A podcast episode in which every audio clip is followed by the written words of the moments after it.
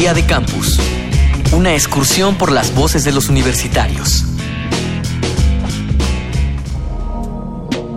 En la actualidad, nos parece de lo más sensato no utilizar nuestros dispositivos electrónicos en el transporte público como medida de seguridad o colocar barrotes a las ventanas de nuestras casas.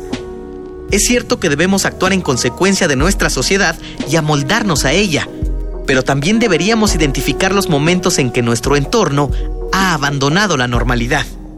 ¿Qué factores de índole social, política o cultural contribuyen a normalizar la violencia?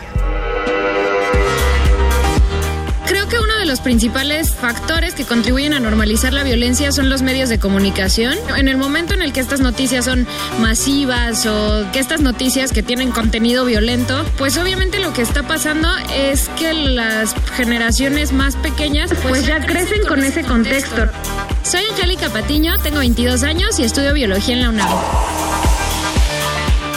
indiferencia que tenemos como mexicanos muchas veces. Somos a veces muy indiferentes y no hacemos nada por detener alguna problemática social porque no me afecta a mí ahorita, lo dejo pasar. O no es a mí al que me están pegando, por ejemplo, supongamos veamos un caso de bullying en, la calle.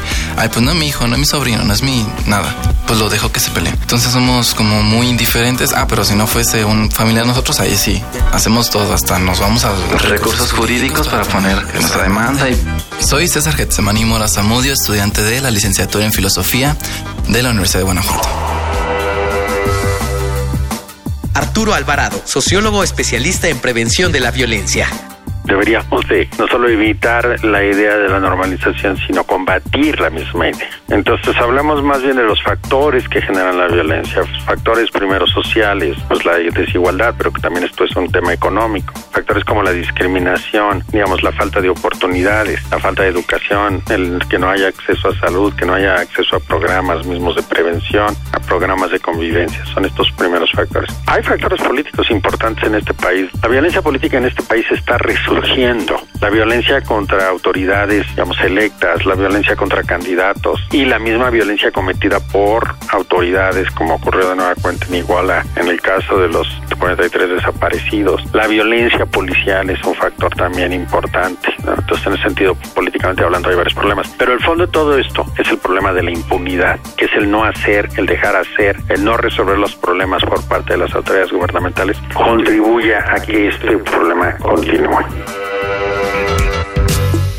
como bien sabemos, tú haces cosas bien, a veces haces cosas mal. Un político lo que hace, entre comillas, es bueno, porque ayuda al país o ayuda a la ciudad, algo así. Pero en sí, en parte, toman una tajada de lo que están haciendo para ganar ellos, mucho más. Y dicen que hicieron algo, pero en realidad no lo hicieron. La corrupción, exacto, sí es una forma de violencia, porque la gente dice, ay, estos más están eh, hacen corrupción, yo también lo voy a hacer porque ellos lo hacen. así nunca vamos a progresar. Mi nombre es Sebastián Guarín, estudio negocios internacionales en la Universidad del Norte, estoy en séptimo semestre. Considero que generalizar sería un factor, pero generalizar me refiero a que ya una vez que, por ejemplo, catalogan a un país como violento, ya, ya está así y ya lo aceptan.